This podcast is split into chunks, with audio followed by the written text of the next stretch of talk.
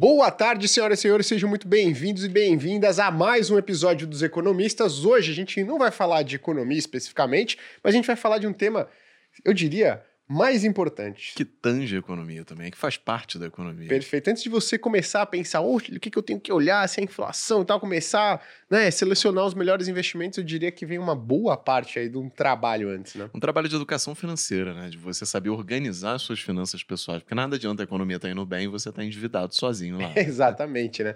E para isso nós trouxemos aqui, acho que é a referência do Brasil para falar sobre o tema planejamento financeiro Gustavo Cerbasi. Pô, Gustavo, obrigado aí pela presença, aceitar o convite. Boa prazer. tarde, é um prazer enorme estar com vocês. Obrigado pelo convite. Sempre é bom poder falar para o público aí sobre essa conexão né, entre a vida pessoal, a economia. Muita gente acha que a economia é algo à parte, né? Uhum. O mercado está uhum. influenciando. O mercado somos nós, né? Então Exato. essa conexão é muito importante ser feita. Boa, legal. E eu comentei né, no meu Instagram lá para vocês deixarem a pergunta para o Ser Base, já estou recebendo aqui, mas principalmente antes de pergunta, está recebendo muito elogio e muitos, pô, pô, muito obrigado, né, pela ah, pô, sua educação mudou minha vida, a vida da minha família. Eu segui depois no ramo de planejamento financeiro por conta, por sua influência. Então, até comentei, pô, Serbase é o primeiro influencer de finanças, né? Só que era influência no papel ainda, né, Serbase? É, não existia o nome influencer, né? Ah, ele era articulista, né? Especialista, era os nomes que usava na época, né? O cara da Folha de São Paulo, o cara da revista Você S.A., mas é, eu sempre abracei muito bem essa causa do, do papel de influenciador, porque quando eu era professor, eu comecei a dar aula de contabilidade, eu via que as pessoas não queriam aprender contabilidade, eu usei finanças pessoais para atrair a atenção da contabilidade. Então, usei o que influenciador faz, que é, pô, qual que é a minha forma de comunicar? Alguns têm um visual legal, alguns é, falam uma linguagem legal, outros dançam, outros cantam, é. outros vão desenhar, enfim. Eu procurei trazer para a vida pessoal um assunto que eu achava que era muito importante, mas os caras não davam muita bola. Imagina um MBA Marketing o cara aprendendo contabilidade básica. É. Os que vinham à aula olhavam para trás, não tinham nem vontade de aprender. Então, é, eu usei esse papel de é, influência, já que me deram o poder da sala de aula, para começar a falar de finanças pessoais. Deu certo. Da sala de aula, os alunos começaram a convidar para. Um era aluno, um aluno era diretor de empresa, outro era gerente de banco. Pô, vem falar para o meu time. As primeiras palestras elas foram não remuneradas. Né? Uhum. Eu, bom, deixa eu falar, eu sou escritor, né? deixa eu falar de um livro meu, enfim, era a chance de ter um auditório maior. Ali eu comecei a entender esse papel de influenciar eh, a vida Isso das pessoas. quando, mais ou menos? 2002, que foi o ano que eu escrevi o primeiro livro, foi lançado em 2003. Mas no começo de 2002 foi quando eu comecei a montar meus primeiros materiais de finanças pessoais, que deram um certo trabalho. Né? Eu pegava matemática financeira, pegava um pouco da contabilidade, aí eu ia ver o que se escrevia lá fora. Curiosamente, Pai Rico, Pai Pobre, do Robert Kiyosaki, já era o livro mais vendido do Brasil, no final de 2001 para 2002. Uhum. Só que o brasileiro lia aquilo como algo que, pô, um dia eu vou montar um negócio, um dia eu vou empreender, mas era uma realidade muito distante. Uhum. E eu não podia usar o livro do Kiyosaki nas minhas aulas, por uma razão muito simples. Eu dava aula de, de, de contabilidade. E ele vocês conhecem o livro, uhum. ele fala que, pô, o que, que é um, um passivo, né? O passivo uhum. é um bem que você tem que gera despesa. Cara, aquilo gerava uma confusão, pessoal, tudo, né? uma confusão louca na, na cabeça quem estava entendendo o que, que era ativo, o que, que era passivo. Na verdade, ele usava, eh, ele chamava um ativo que gerava prejuízo, ele chamava de passivo. Uhum. Pô, não dava para usar aquilo no mal de contabilidade. ele quer saber? Deixa eu me inspirar no Kiyosaki, mas deixa eu montar um material meu com a cara que o Brasil precisa. E ali nasceu uma apostila, que depois virou livro, o livro virou palestra, nas palestras eu era bombardeado por perguntas, né? Uhum. Acho que funciona, né? Pô, no Brasil, né? E aí os argumentos foram sendo trabalhados para fazer os 16 livros que eu fiz nessa jornada aí de, de 21 anos. Show de bola. Para quem não conhece, se alguém não conhece o eu vou ler aqui só um resumo do currículo dele, tá? Não dá pra gente ficar no currículo. Enquanto isso eu descanso um pouquinho. É, tranquilo. Vai, vai dando uma, né? Dez minutinhos Aqueci, aí, vai. É. Começa. Bom, Gustavo Cerbasi é mestre em finanças pela USP, graduado em administração pública pela FGB, FGV de São Paulo Criador do curso Inteligência Financeira, foi eleito pela revista Época um dos 100 brasileiros mais influentes. É sócio da Super Rico e autor de 16 livros. Isso aí. Dentre eles, o best-seller Casais Inteligentes Enriquecem Juntos e Como Organizar Sua Vida Financeira. Né? E primeira vez no podcast e já chegou mudando o patamar, né? Porque foi o primeiro convidado que nos trouxe presentes, Vamos certo? aprender aí, é mesmo? pessoal. Pô, deixa vier, é... tem que trazer. Dá um toque pros outros convidados é, aí, pô. É o mínimo, é, é o mínimo. É, o, Lucão, já coloca lá que quando o cara... Não, se a Agora gente convida que tá, a pessoa... tá com mais visualização, mais inscrito, tá bombando o negócio, já é, coloca as cláusulas aí. Bombom, chocolate, estamos aceitando. Bom, e até a gente vai comentar aqui, né? A gente vai sortear, não é sorteio, não pode falar sorteio, que senão tem que registrar na Caixa Verdade. Econômica Federal. Então é um concurso cultural, tá certo? Para você participar, você tem que comentar, compartilhar o vídeo aí com o máximo de pessoas possível, até porque é um conteúdo super enriquecedor, tá? E autografado pelo Gustavo. A gente vai uh, fazer esse concurso de dois livros. Depois a gente anuncia quem ganhou o Howard Marks, assinado pelo Bruno Perini uh, no podcast anterior, tá? Inclusive eu deixei por aí, depois tem que pegar para mostrar que tá autografado mesmo, tá? Não é carimbo, não. Boa, mas entrando no, no conteúdo mesmo, o Serbase, não sei desde que você comentou que você começou a trabalhar mais com educação financeira, né, voltado Foi. aqui para o brasileiro, mais lá para 2000, 2002, que você começou de fato com isso. E hoje a gente olha, né, muita gente fala o seguinte, olha, eu quero investir, eu quero investir, eu quero investir. Muitas milhões de pessoas, na verdade, né, pô, já investem tesouro direto, ações, um, um, número maior de brasileiros investe, por exemplo, em criptoativos do Sim. que ações, né? É, é algo Não, é curioso. É, é, o, né? é, o, primeiro contato que os jovens mais têm é com a novidade. Perfeito. A novidade chega para o jovem, não vai chegar uhum. para o cara com mais idade. Então é, é, é, compreensível. Boa. Só que hoje a gente tem um número recorde de famílias endividadas. Sim. Próximo de 78%. Então, você acha, no primeiro ponto, você acha que quem pensa em investir, ou quem está pensando né, pô, em aumentar meu patrimônio ao longo do tempo, ele tem que resolver essa questão antes do endividamento? Ou a pessoa pode começar a investir mesmo estando endividado? Ou existem diferentes classes ali, níveis né, de endividamento que a pessoa precisa, digamos, fazer um, um, um apuramento ali na sua situação? É, o, o endividamento, por afetar 78% das famílias, parece que é algo normal, né? Não, uhum. não, não deveria ser tratado como normal, não deveria ser a realidade. O endividamento em qualquer situação é algo atípico. É algo de quem errou nos seus planos, errou nos seus projetos. Pô, mas tão grave assim? É porque não estar endividado não é a solução do problema. Uhum. Num mundo em que nós estamos vivendo cada vez mais, em que as pessoas, ao se aposentar, têm a garantia do governo de algo muito limitado, né? do INSS, que se paga acima do mínimo, paga por um tempo, lá na frente vai cair, vai tender ao mínimo. Né? Uh, eu não tenho que estar é, não endividado, eu tenho que estar poupando regularmente. Eu, eu, me assusto, até me preocupo mais com quem não está endividado e não poupa, que essa pessoa acha que está num, num, equilíbrio hum, que não é real. Dá né? uma ilusão de em algum, é, em algum momento dá uma desequilibrada e, pô, a vida que estava bem deixa de funcionar, é, do que com as famílias endividadas que elas já estão no estado de alerta, né? Que não me preocupe com, com, com o endividado, mas eles já estão no estado de alerta, já estão incomodados, preocupados e não encontram o caminho. Esse público que investe esses 5 milhões de CPFs que estão na bolsa, talvez um número um pouco até maior que está em cripto, não é o mesmo público que está endividado. Né? São pessoas diferentes e já mostra bem o que, que é a realidade discrepante do Brasil. Uh, num país que oferece oportunidades da renda fixa, da, da, da, até da poupança, vamos citar a poupança, uhum. mas ela está tão pouco competitiva em relação a outros ativos de renda fixa, mas um país que multiplica tão bem o seu dinheiro, ter uma massa tão grande não aproveitando isso e quem não está aproveitando já vai logo para a renda variável, é, mostra a desigualdade que é o Brasil. Né? Talvez o ideal, ou o que seria considerado normal, seria uma grande massa informada, mas não tão bem informada assim, aproveitando a segurança da renda fixa, aproveitando uhum. a segurança de um plano de previdência.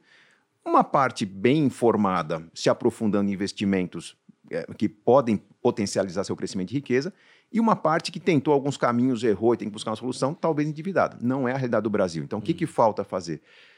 Falta ao brasileiro aquilo que já começou bem devagar, bem timidamente, uma formação de base nas escolas, já tem uma educação financeira. Papai e mamãe uhum. não encontram isso no boletim do filho, porque está lá enfiado no meio dos conteúdos do, do, das várias disciplinas, mas está na base nacional comum curricular. Mas falta uma orientação para a pessoa entender que o dinheiro que ela ganha não é o dinheiro para pagar a conta da semana ou do mês, é o dinheiro para pagar a conta da vida. A gente poderia debater, por exemplo, sobre seguros. Né? É, não sei se entraria na nossa pauta, mas seguros, por que, que existem seguros de vida? Pô, principalmente porque a pessoa erra desde cedo no seu plano de investimento. Quem começa a trabalhar, se é aos 18, se é aos 14, se é aos 15, não importa, mas começou a empreender, começou a fazer algum dinheiro, já começa a construir em paralelo um projeto para o futuro. Se tudo der errado na minha vida, minha renda futura está assegurada, esse cara talvez não vai precisar de seguro de vida quando nascer um filho. Uhum. Né? Ou quando, por exemplo, estiver casado e o cônjuge tem uma renda menor.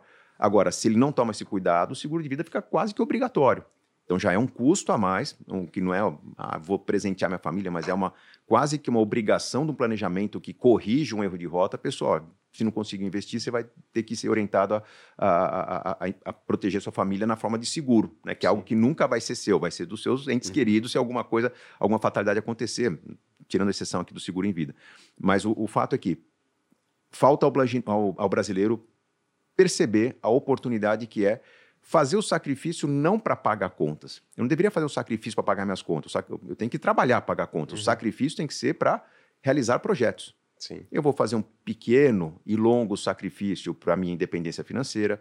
Eu vou fazer talvez um grande sacrifício para uma baita viagem, um evento que eu quero fazer daqui a seis meses. Eu vou fazer um sacrifício por um ou dois anos para garantir um intercâmbio do meu filho, alguma coisa que, puxa, não estava nos planos, mas eu vi que é oportuno e pode mudar a vida dele.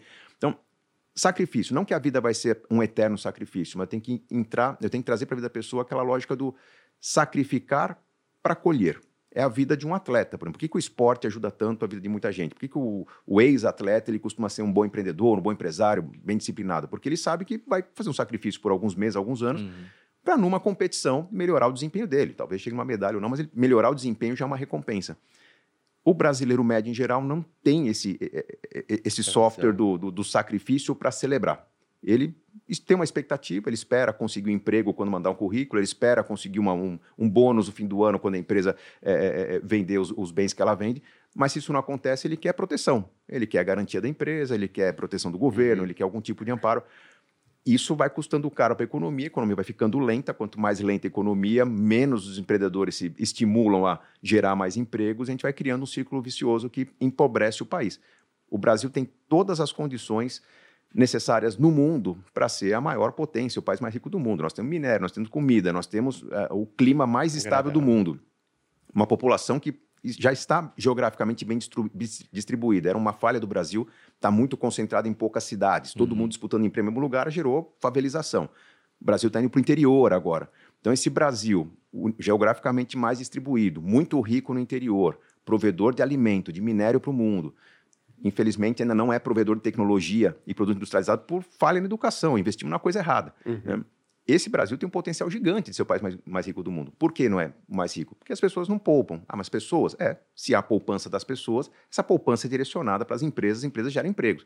Faltando poupança, é uma eterna disputa de é, projetos com capitais que, quando chegam, são especulativos, querem retorno rápido. Se uhum. não dão retorno rápido, matam as empresas. Se dão retorno rápido, vai para o bolso do empreendedor para ele montar um outro negócio seguinte. E você tem uma economia frágil Sim. durante décadas. Eu, eu sempre comento isso, né? É legal, porque às vezes eu falo, poxa, quando você poupa e investe você não está só impactando a sua vida diretamente. Acho que a vida é menos tá... impactada. Para quem, quem poupa, ele impacta a sociedade. Exatamente. Você está aumentando o, o, bolsão de dinheiro disponível na economia brasileira. E se é. mais pessoas pouparem, né, você tem uma taxa de juros estrutural, você pode reduzir, reduzir né, a taxa de juros, que nada mais é do que o preço do dinheiro. Então você ajuda até a estimular a economia é. como um todo. Eu né? diria que a diferença entre o poupador e o investidor é a consciência entre o destino, o, a consciência sobre o destino do dinheiro que está ali reservado. O poupador acha que está guardando dinheiro para ele. O investidor é aquele que sabe que o dinheiro dele está sendo usado ou para um, construir um bem, para construir um negócio, para um banco fazer é, o, o, dinheiro girar, e ele começa a dar mais atenção para a eficiência daquele processo e vai buscar uhum. op opções que são é, uhum. mais eficientes e multiplicam mais o dinheiro.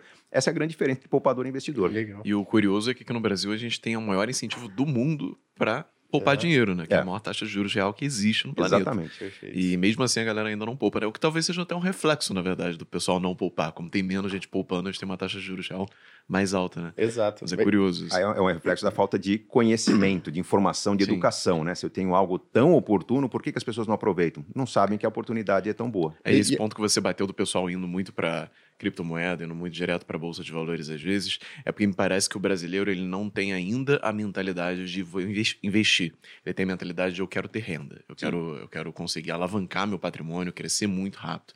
E aí ele não, não tá muito interessado em coisas que rendem muito bem para o risco que tem, mas que vão fazer com que ele fique rico daqui a 10, Sim. 20 anos. Ele está interessado em mudar a vida dele nos próximos 15 dias, praticamente. É, o, o, brasileiro gosta muito de atalhos. É. É, outro reflexo da falta de educação. Né? Se eu tenho uma boa educação, eu monto um plano.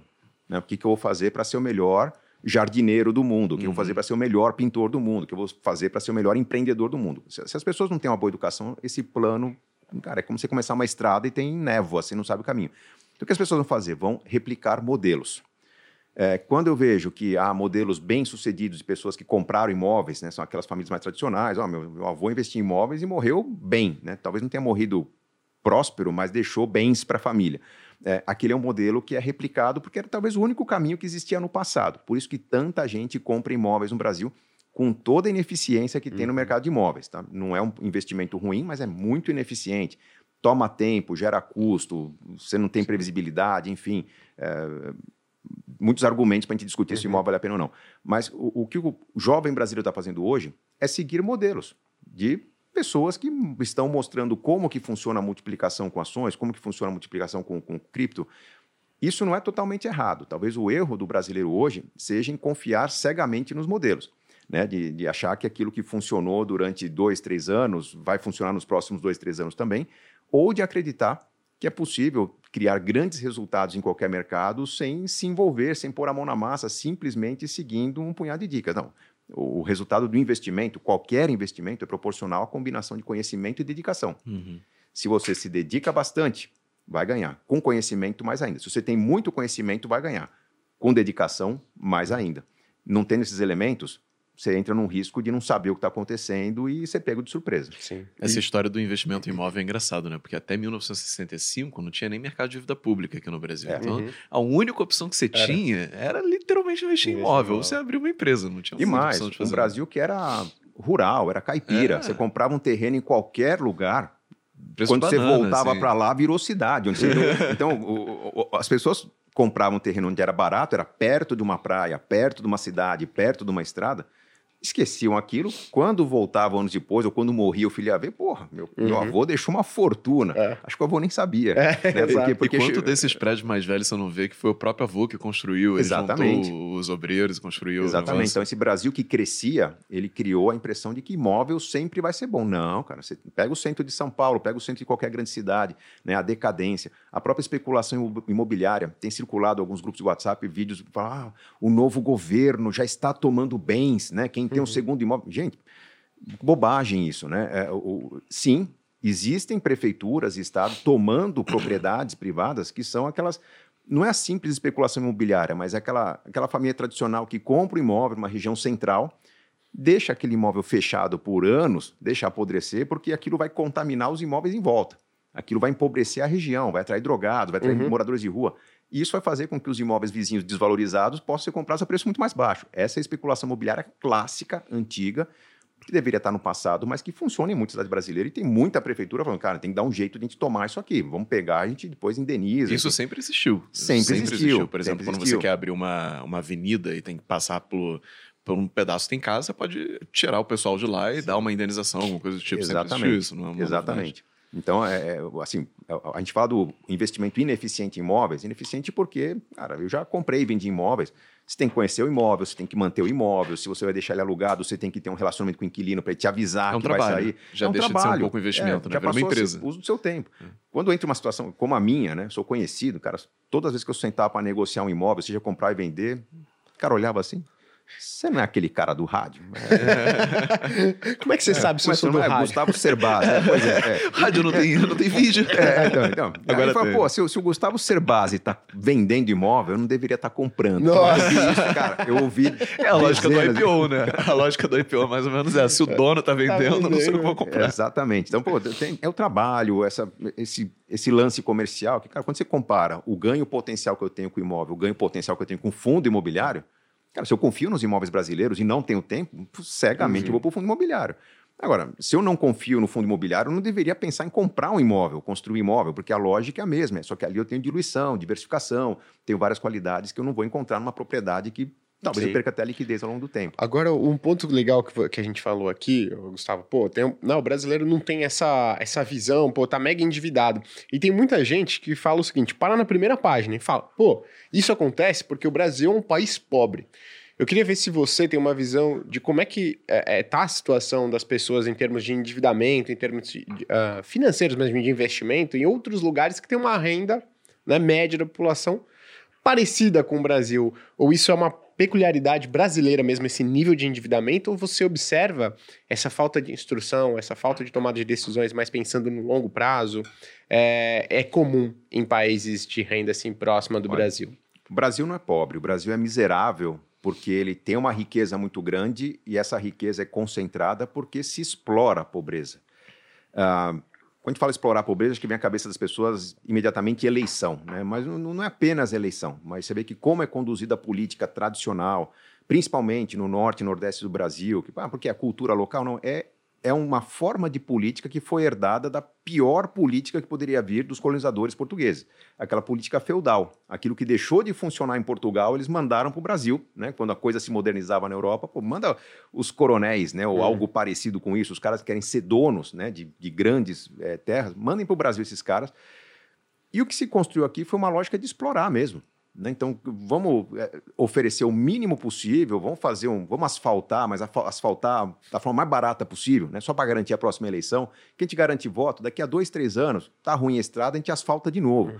É, essa lógica que não leva em consideração que o recurso público é muito valioso, que ele tem que ser feito para a pessoa admirar por 15, 20 anos, algo que Prestes Maia fez aqui em São Paulo, né? Os, os governadores que pensavam no longo prazo, isso não existe no Brasil. Ou está existindo no, num Brasil que as pessoas não veem tanto na televisão, que é o Brasil interior, o Brasil do centro-oeste. Uhum. Né? Se uhum. você for para um Mato Grosso do Sul, se você for para Rondônia, você vai ver um Brasil que é talvez tão rico quanto a Suíça. Ainda não tão desenvolvido, porque a Suíça tem construções de mil, mil e quinhentos anos, e esses estados têm construções de 40, 50 anos, mas a riqueza que circula no centro-oeste brasileiro é uma riqueza proporcional até maior do que os países mais ricos do mundo.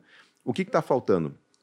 Um trabalho organizado, público, coordenado, de fomentar a riqueza, não de distribuir a riqueza, porque distribuir a riqueza é muito injusto.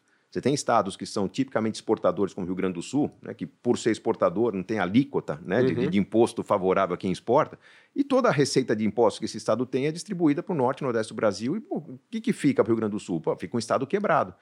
Por, mesmo sendo um estado altamente industrializado, altamente coordenado, com cooperativas, só que esse Estado lá atrás resolveu apostar que o melhor dinheiro que, que existe é o dinheiro que vem de fora, não o dinheiro que eu tiro do meu cidadão local. Só que não tem receita tributária, e o pouco tem de receita vai embora. Então, nessa lógica federativa, os estados que mais produzem são muito penalizados. Uhum. São Paulo é muito rico, cara, mas não existiria Singapura no mundo que competisse com São Paulo se o imposto São Paulo fosse usado em São Paulo. Tudo bem, o Brasil precisa, mas não está sendo direcionado para se construir algo sustentável. Uhum está sendo direcionado para você abafar, acalmar, alisar falhas estruturais que, em vez de serem corrigidas, vamos tentar alimentar o povo, vamos tentar dar um emprego que não é sustentável, vamos tentar é, dar trabalho em vez de investir em conhecimento para produzir tecnologia, por exemplo, que isso vai garantir eleição para a gente. Esse Brasil continua pobre. Uhum. Não falta dinheiro, extremamente rico, é, potencialmente se a gente olha o futuro do mundo, o Brasil talvez seja o país mais rico que tem no mundo agora, porque é, para onde podem se desenvolver as tecnologias? Desenvolvimento de conhecimento. Aqui nós somos crus. Né? Se investir um pouco em educação aqui, o Brasil se transforma. Mas o agronegócio, captura de carbono, eficiência no agronegócio, que é uma tendência que, que a gente vê que está tá acabando aquela lógica de vou colocar um boi a cada alqueire de uhum. terra. Né? É, essa busca de eficiência está fazendo com que a gente se torne realmente o celeiro do mundo de forma rentável e agora conscientes de que nós somos a melhor oportunidade, o melhor país do mundo para poder produzir sem gerar poluição, que é a grande dor de cabeça dos países europeus, países asiáticos. Né? Uhum. Ninguém tem dúvida que a China é uma grande potência, mas a China está sufocando o mundo. Uhum. O Brasil não corre esse risco. Pelo contrário, o Brasil pode produzir muito mais e tirar a poluição produzida uhum. pela China com a grande área verde que tem para capturar carbono. Essa é uma lógica que está colocando o Brasil em uma situação muito privilegiada, privilegiada no futuro, desde que governos não atrapalhem é. os planos de quem está gerando riqueza. Sim. A riqueza tem que ser bem distribuída de forma a gerar é, crescimento sustentável, não simplesmente abafar os erros do passado. Legal. A gente não só tem a matriz energética mais limpa do mundo, praticamente, né? É, hoje, hoje é, das, das mais limpas. E a energia no, renovável no Nordeste, principalmente, muito barato, né? É, se uhum. não me uhum. engano, até uma das mais baratas do mundo, em termos de energia eólica e tudo mais. É, é uma pena que a gente ainda não desenvolveu muito bem o mercado de exportação de energia, né? Mas é. acho que eventualmente dá para converter de alguma forma com etanol, hidrogênio verde e tudo mais. Sim. O hidrogênio verde está tá sendo discutido como uma das grandes é, é, é, fontes de riqueza do Brasil em termos de exportação. Né? É. Produzir esse, esse Porque se a gente hidrogênio... pudesse exportar energia, a gente consegue, cara, é bizarro, né? A gente tem vento, tem sol e tem uhum. Uma, um berço hidrográfico incrível aqui no Brasil. Calma, ele não, calma, a gente não está falando de estocar vento, tá calmo. Não, é. Se a gente não, conseguir é. estocar vento. Não, parece muito ineficiente você exportar energia elétrica. Realmente ineficiente, mas você usar energia elétrica para produzir o, o hidrogênio, o exportar uhum. hidrogênio é perfeitamente é. viável. Uhum. E o nosso hidrogênio é não poluente, né? Então ele vai ter uma série de credenciais aí para ser o hidrogênio preferido do mundo. E o nosso hidrogênio limpo é produzido de maneira mais barata que o hidrogênio sujo da Europa, então, produzido com, com termoelétrica. Então, pô, é, somos extremamente competitivos para gerar tá energia quase um bem de luxo por um preço muito bom, né? exatamente. Exato. Agora, o Gustavo, voltando mais para a parte pessoal, né, da finança da pessoa que está vendo aqui, porque acho que o, a gente não falou sobre isso ainda, né, esse ano Sim. de planejamento financeiro. E aí você fala muito sobre a pessoa viver um degrau abaixo né, do que ela seria possível, o padrão de vida dela. O que, que isso significa né, em termos práticos? Pô, qual, é esse degrau abaixo que você comenta? Essa é uma forma simplificada de trazer o planejamento para a vida das pessoas. Né? Um degrau abaixo é uma forma, ou quase uma metáfora para a pessoa entender que o dinheiro que ela ganha não tem que pagar as contas do mês, tem que pagar uhum. as contas da vida. E para pagar as contas da vida, aquilo que eu quero ter no futuro, eu tenho que investir de maneira consistente, coerente é, é, ao longo do tempo. É, viver um degrau abaixo é se você, inicialmente, ganhando qualquer número, pense um número redondo, 10, né? pode uhum. ser 10 mil, 10 milhões, enfim, mas você ganha 10. Se você for pegar frações desse 10 para decidir o quanto gastar com seu estilo de vida, você rapidamente consome o seu orçamento em moradia, transporte, saúde, etc. Quando a gente fala um degrau abaixo, é imagina que você, pelas contas, consegue pagar um carro de 100 mil reais procura comprar um carro de 80 mil. Ah, mas eu preciso um carro naquela configuração, então pega um carro seminovo. Né? Ou eu posso comprar uma casa de 2 milhões, ou alugar uma casa de 2 milhões. Cara, aluga uma casa de 1 um milhão e meio. Por que um degrau abaixo? Porque normalmente isso simplifica muito todas as demais escolhas. Né? Principalmente o, o, o, viver um degrau abaixo está relacionado aos grandes gastos que a pessoa normalmente tem, moradia, transporte. Moradia e transporte tem um efeito cascata muito poderoso. Um carro 10% mais barato, ele não vai reduzir apenas a prestação. Ele normalmente é um carro menos potente, então vai consumir menos combustível, talvez ele tenha menos manutenção, provavelmente. É, ele vai permitir a, a, a, você gastar menos com, com, com, com, impostos. Sendo um carro mais simples, talvez você não tenha tanto apego por ele, você uhum. não vai pagar estacionamento o tempo todo. Enfim. Seguro vai ser mais barato. Tudo isso acaba custando menos. A moradia é a mesma coisa. Se eu pego uma moradia que custa X, uma moradia que custa 90% de X, ela se tiver no mesmo, mesmo bairro, por ser talvez menor, ela vai gastar menos energia, menos gás, menos água, menos condomínio, menos imposto. Se ela for uma moradia de mesmo padrão, só que um pouco mais afastada, talvez esteja próximo de um mercado que é mais barato, de um posto de combustível que é mais barato. Então, uhum. isso eu venho testando nos últimos 20 anos de planejamento. Se eu vejo vários itens do orçamento que eu quero cortar, é muito mais difícil eu conseguir fazer a pessoa cortar e falar, olha, economiza 10% de gasolina, do que falar para ela, olha, dá um trabalho, mas vamos mudar seu carro para um carro 10% mais barato, automaticamente eu já consegui a redução em vários itens. Perfeito. Casa 10% mais barata, automaticamente eu puxei vários itens. E com isso, eu estimulo a pessoa a gastar um pouco mais com gastos variáveis, lazer, qualidade de vida, cuidados pessoais, ao mesmo tempo que poupa. Eu estou criando não só um plano para o futuro, mas um plano B de proteção para esse plano do uhum. futuro. Que se acontecer um imprevisto, eu não estou pedindo para a pessoa uhum. vender as ações, uhum. as, as, criptomoedas ou os, os fundos que ela tem ela vai tentar mexer naquele gasto variável. Olha, cancela essa viagem do mês que vem, posterga por um mês para você lidar com esse imprevisto do mês atual.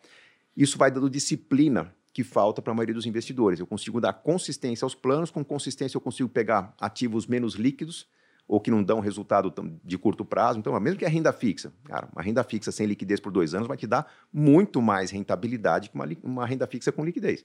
Só que eu preciso de um certo plano para blindar a possibilidade de resgatar esse valor. Então, o degrau abaixo é dar certeza à construção de projetos de curto, médio e longo prazo e dar certeza ao desfrute. De forma bem simplificada, imagine que a pessoa sai de um apartamento com uma varanda maior e vai para um mais compacto. Ah, nesse momento de transição, fui convidado a morar num flat, né, numa kitnet. Essa pessoa talvez não tenha prazer de ficar no seu apartamento no fim de semana. Mas eu quero que ela não tenha prazer, porque eu estou convidando ela a gastar agora com cultura, lazer, jogo de futebol, viagem, sai de casa. Usa uma parte maior do seu orçamento para aproveitar a vida. O desdobramento disso é uma pessoa que tem mais alegria, é uma pessoa que vai estar tá mais motivada, ela vai trabalhar melhor. melhor.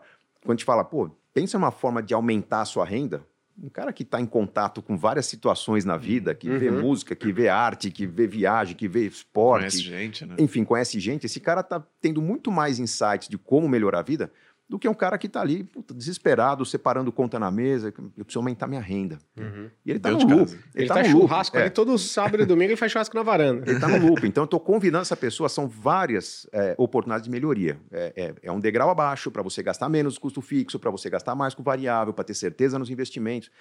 E aí a pessoa entra numa situação que, pô, mas foi um detalhe no planejamento que deu trabalho naqueles dois meses de mudança de imóvel que mudou toda a minha vida. Sim. Não prometi milagre, não falei que o cara ia ficar rico rápido, mas ele de repente entra num processo acelerado e entender o que é o ganho exponencial, a multiplicação e começa a enxergar possibilidades que não existiram na vida dele nos últimos 10 anos. E eu gostei dessa ideia porque você faz uma mudança que é muito difícil a pessoa voltar atrás. Por exemplo, você ah, convenceu ela a vender o carro e ir para um carro inferior é muito difícil ela voltar atrás com aquilo. É. Não é igual a, vamos cortar o gasto aí que você tem com o supermercado. No mês seguinte ela volta no supermercado e começa a gastar mais, sabe? É só você sair de cena. pior, tem gente que no aperto fala, cara, não dá para manter academia, o gym pass da vida, né? Porque aquele gasto que a pessoa tem todo mês. Tá bom, pôs as contas em ordem. Nos outros meses começa a ver gordurinha, já começa já se sentir tímido, já prejudica o relacionamento, uhum. já não quer ter vida social porque não tá legal. É, é, a pessoa começa a se se encasular e começa a ficar frustrada. A pessoa frustrada dorme mal, né? acorda uhum. mal, vai produzir menos. Então ela entra num processo de autodestruição quando ela está cortando o gasto fácil. Né? Tira o streaming, tira o lazer, tira a atividade física. Tudo bem, é, é, mais fácil, dá menos trabalho do que mudar uhum. de imóvel. Só cara, você está corroendo todas as fontes de felicidade que você tem na sua vida. Sim. A vida vai ser o quê? Acordar, comer, trabalhar, dormir? Será uhum. que é uhum. isso que as pessoas pactuam quando falam, vamos ver juntos, vamos viver um casamento? Não, não, não é, cara. Ninguém quer casar para pagar conta. Pessoas estão namorando e querem casar porque, porra, tá legal pra caramba eu conviver com essa uhum. pessoa que eu amo. Só que o convívio do, do relacionamento do namoro é, é, é, uma balada, é um presente, é um jantar fora, Sim. é, porra, uma roupa íntima, um perfume que usa que encanta. De repente tudo fica tão sério, tão certinho que, cara, é acordar, comer, trabalhar, dormir e pagar contas. É. Acaba a vida. Né? Então, eu estou tentando resgatar nas pessoas essa, pô, vamos um pouco mais para o lazer, não porque tem que gastar, não é indulgência. É porque sua vida vai ser muito melhor desse jeito. Isso é muito legal, porque isso vai contra o que a gente vê na maior parte desses vídeos ah, sobre que um, planejamento. Um sacrifício eterno, sabe? Como Exatamente, se tivesse algum mérito no cara. sacrifício em si. E é, como fosse um, um degrau é, para chegar no lugar. O, acertar as contas, o enxugar as contas, funciona em duas situações. Por um tempo, quando a pessoa não tem muita visão de longo prazo, fala, pô, legal, equilibrei as contas. Aí arrebentou o relacionamento, ficou frustrado. Essa pessoa começa a perder relação pessoal, relação com amigos, desempenhar mal no trabalho. Não funciona. Depois de um tempo a pessoa está mal, se não estiver separando, né, está brigando com os filhos. Tem um outro, uma outra situação que a pessoa tem visão de longo prazo, pôs as contas em ordem e começou a trabalhar para pagar as contas. Uhum ela acha que vai conquistar alguma coisa no futuro. Não, mas pelas minhas contas eu vou ter 2, 3, 5, 10 milhões, né? Uma carteira pagadora de dividendos no futuro. Só que essa pessoa está se acostumando, está se habituando a uma rotina de puro sacrifício. Uhum.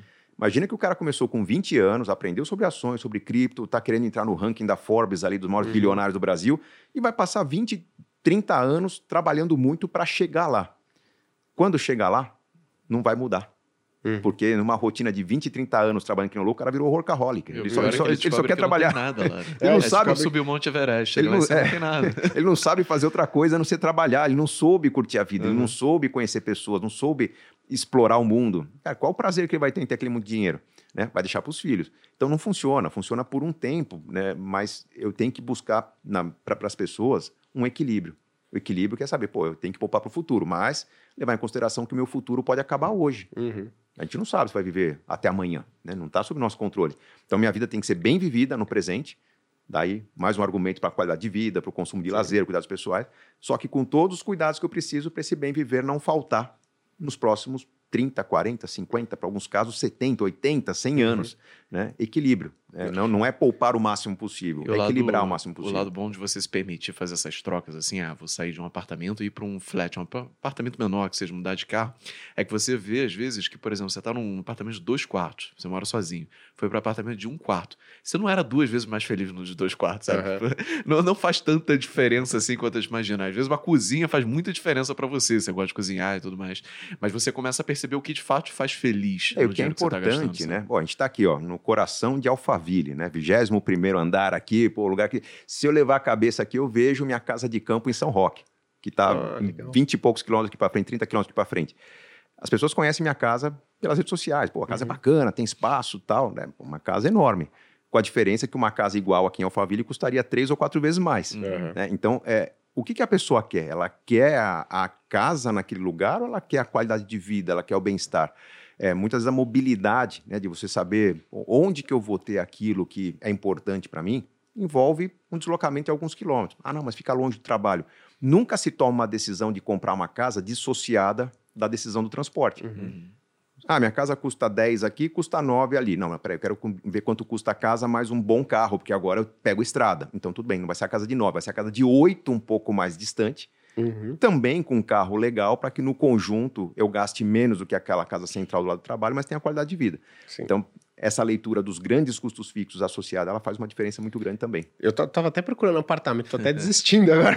Não, te ajudo, vamos lá, vamos lá. Tô brincando. Vamos, vamos ver junto com o carro, mas, o apartamento com o carro na é, garagem. É uma, foi uma, é uma dica muito boa, porque sinceramente, assim, o que a gente vê tá muito longe disso, né? Pô, vai para um apartamento, para um imóvel menor e vai para um carro menor, porque de fato, né, você tem um efeito cascata em, nas suas grandes despesas, né, que as pessoas... É e aí vai, vai nessa, corta o Netflix, corta a academia, corta tudo que dá prazer. Pô, você vai viver uma vida. É, e essa escolha também de morar perto ou longe, acho que é uma escolha que você. É, é, é, muito pessoal, né? Porque eu, por exemplo, eu prefiro morar num lugar pior, mas que seja próximo do trabalho, para não ter que pegar trânsito, para não ter que pensar na hora que eu vou sair de casa, sair de cinco minutos e chegar aqui, do que morar num lugar melhor às vezes, porque eu sei que eu passo pouco tempo em casa, né? Que seja mais longe do trabalho. Mas eu acho que se fosse o contrário, se eu pudesse passar mais tempo em casa ou trabalho de casa, provavelmente eu moraria em um lugar mais distante, porque eu tenho que vir uma, duas vezes só ao trabalho. É, e tem um lance que é muito louco.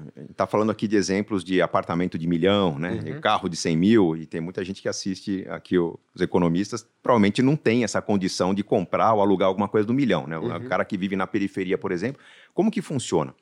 Grandes cidades, isso é uma regra no Brasil, você tem lá um centro mais valorizado, é a área mais comercial, então os prédios e tal. Você tem uma periferia não só desvalorizada, mas muitas vezes desprezada pelo Estado. Né? Falta serviços, não tem esgoto, enfim. E aquela, aquele pessoal da periferia vive muito mal. Né? Paga caro para um aluguel, porque o aluguel de, de barraco de favela em grande cidade não é barato. Gasta três, quatro horas por dia no ônibus para ir para o trabalho Sim. no centro, um grande sofrimento. Acabei de falar de um exemplo de vida interiorana. Né? Pô, minha casa aqui tá, tá de São Paulo 40 minutos. Se esse cara, em vez de sair para a periferia do centro e for um pouco mais longe, estamos falando de vida interior, de uma casa que talvez ele consiga plantar uma hortinha, ter, uma, ter frutas no quintal e que combinada com o carro, a um custo que talvez não é muito diferente do barraco que ele tem na periferia, ele agora vai ter que se deslocar para o trabalho e talvez não gaste as quatro horas que ele gastava, porque não é transporte público, pode ter a moto dele, o carro dele. Então, essa leitura do sai da situação limítrofe e vamos uhum. para uma situação de mais conforto, mais espaço, você ganha em qualidade de vida até para quem tem baixa renda. Isso faltava ao Brasil o grande mérito do Brasil nos últimos anos, que pouco está se debatendo na mídia, é essa interiorização. Né? Acabou se, se não está se disputando mais espaço apenas em São Paulo, uhum, Rio, uhum. Belo Horizonte, Porto Alegre. Né? O pessoal está indo para o interior, valorizando o interior, e as grandes cidades do interior são as referências de qualidade de vida do Brasil. Vamos citar aqui em São Paulo, né? Sorocaba, São José dos Campos, Ribeirão Preto, são as cidades que pô, é o primeiro mundo que nós temos no Brasil. Né? E podemos citar vários exemplos em, em outros estados também.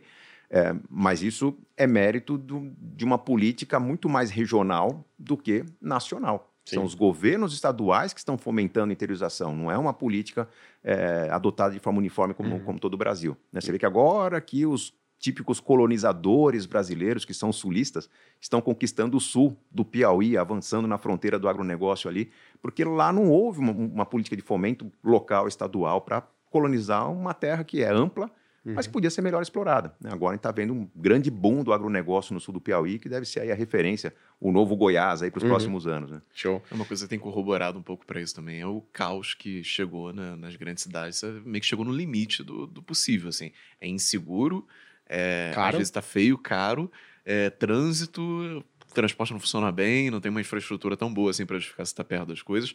E agora, além de tudo, você muita gente pode trabalhar de casa, né? Exatamente. Então não, não, parou de fazer sentido total você estar tá na grande cidade. E ao mesmo tempo no interior agora está muito melhor do que era em termos de de coisas para fazer. É, assim, né? infra, né? infra, infra. É, infra como um todo. Mas, pô, você tem, tem um comércio que antigamente você não tinha, uma franquia do sei lá o que que você gosta que antigamente não é. tinha também. A gente pode colocar isso como um dos poucos pontos positivos que a gente pode ver na pandemia. A pandemia trouxe Sim. dor, perda, caos para o mundo, mas para aquela parte das famílias que tinha alguma condição de testar algo novo, né? quem tinha poupança falou, cara, eu vou alugar uma casa no interior. Uhum.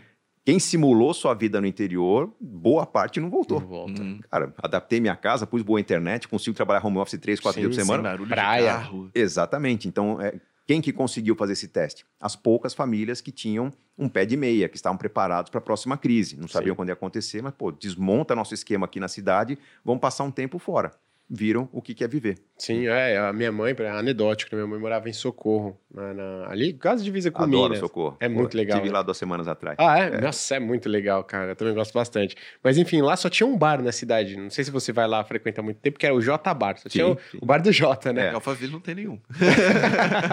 Até tem, então você vai achar. O J vai abrir um, uma filial. filial. Mas, cara, só tinha um lá naquela pracinha da igreja. É. Era só o J Bar. Quero fazer alguma coisa, o J. Cara, agora, pô, a, a que é engraçado, né? Surgiram vários outros bares e restaurantes ali e a cidade você vê que, pô, cara, se desenvolveu de um modo muito rápido. É, já, já virou né? um polo do, do, do, do ecoturismo, né? Dos Exatamente. esportes naturais. É né? muito, muito legal falar isso. Agora, ô, Gustavo, tem um ponto interessante. Tem gente que ela tá mal equilibrada financeiramente, tipo, gasta mais do que, né, tem ali dívida e tudo mais, gasta mais do que a sua renda mensal. Tem gente que equiparou né? E acha que tá tudo ok. E tem gente que gasta menos do que arrecada, mas ela não tem uma organização financeira muito centrada. Não tem planos, não tem metas, né? É. Qual que você diria que é o ponto central em comum para uma pessoa que quer se organizar financeiramente? Qual que é o ponto de partida para a pessoa que, cara, Gustavo, eu quero né, colocar aqui no papel e eu quero ter um plano para, por exemplo, chegar na minha independência financeira e ter um futuro mais tranquilo, com mais tempo livre, com minha família, amigos e tudo mais. Tem que ter uma conversa em família sobre o que, que queremos do futuro. Uh, hoje tem uma plataforma que eu reúno planejadores financeiros, né? E eu tento uniformizar o trabalho desses planejadores. A principal parte do nosso trabalho é sentar, sentar, né? Tudo feito online, uhum. mas uhum. conversa com o nosso cliente para tentar resgatar, é quase um trabalho de terapia mesmo, uma regressão. Uhum tentar resgatar o que, que tinha na cabeça desse nosso cliente na adolescência. É, porque o adolescente ele é sonhador. Ele fala, cara, um dia eu quero morar num outro país, um dia eu quero ter um negócio, um dia eu quero, sei lá, conhecer as principais montanhas do mundo, quero reunir amigos em casa toda sexta-feira. Você não sabe quão difícil é? É, o, o adolescente ele adota um personagem do cinema, ele adota um personagem dos livros, fala, cara, eu quero viver Essa como esse vida. personagem. E aí, ao longo da vida, a agenda começa a ficar apertada por causa do trabalho, aí conhece uma pessoa, ama, curte essa pessoa por um tempo, agora vamos casar, e para responder à pressão da sociedade, vamos casar, pô, tem que ter uma casa, né? Uhum. É, tem que ter uma casa, pô, e aí chega filhos, uma proteção, previdência, plano de saúde, e a vida vai ficando, vai endurecendo e aqueles sonhos vão ficando no passado. Uhum. Quando você perguntar para um cara com 10, 20 anos de vida adulta qual que é o sonho dele, cara, meu sonho é me livrar das dívidas e talvez ter uma casa de campo, né? Ter uma vida um pouco mais pacata, é, diminuir o ritmo de trabalho. Porra, mas cadê as conquistas? Então a gente tenta trazer as conquistas, por quê? Se a pessoa tem a ambição de fazer uma grande viagem, uma grande festa, de ter uma casa de frente para o lago, para o rio, sei lá, alguma coisa diferente, eu consigo direcionar o comportamento dessa pessoa para o sacrifício.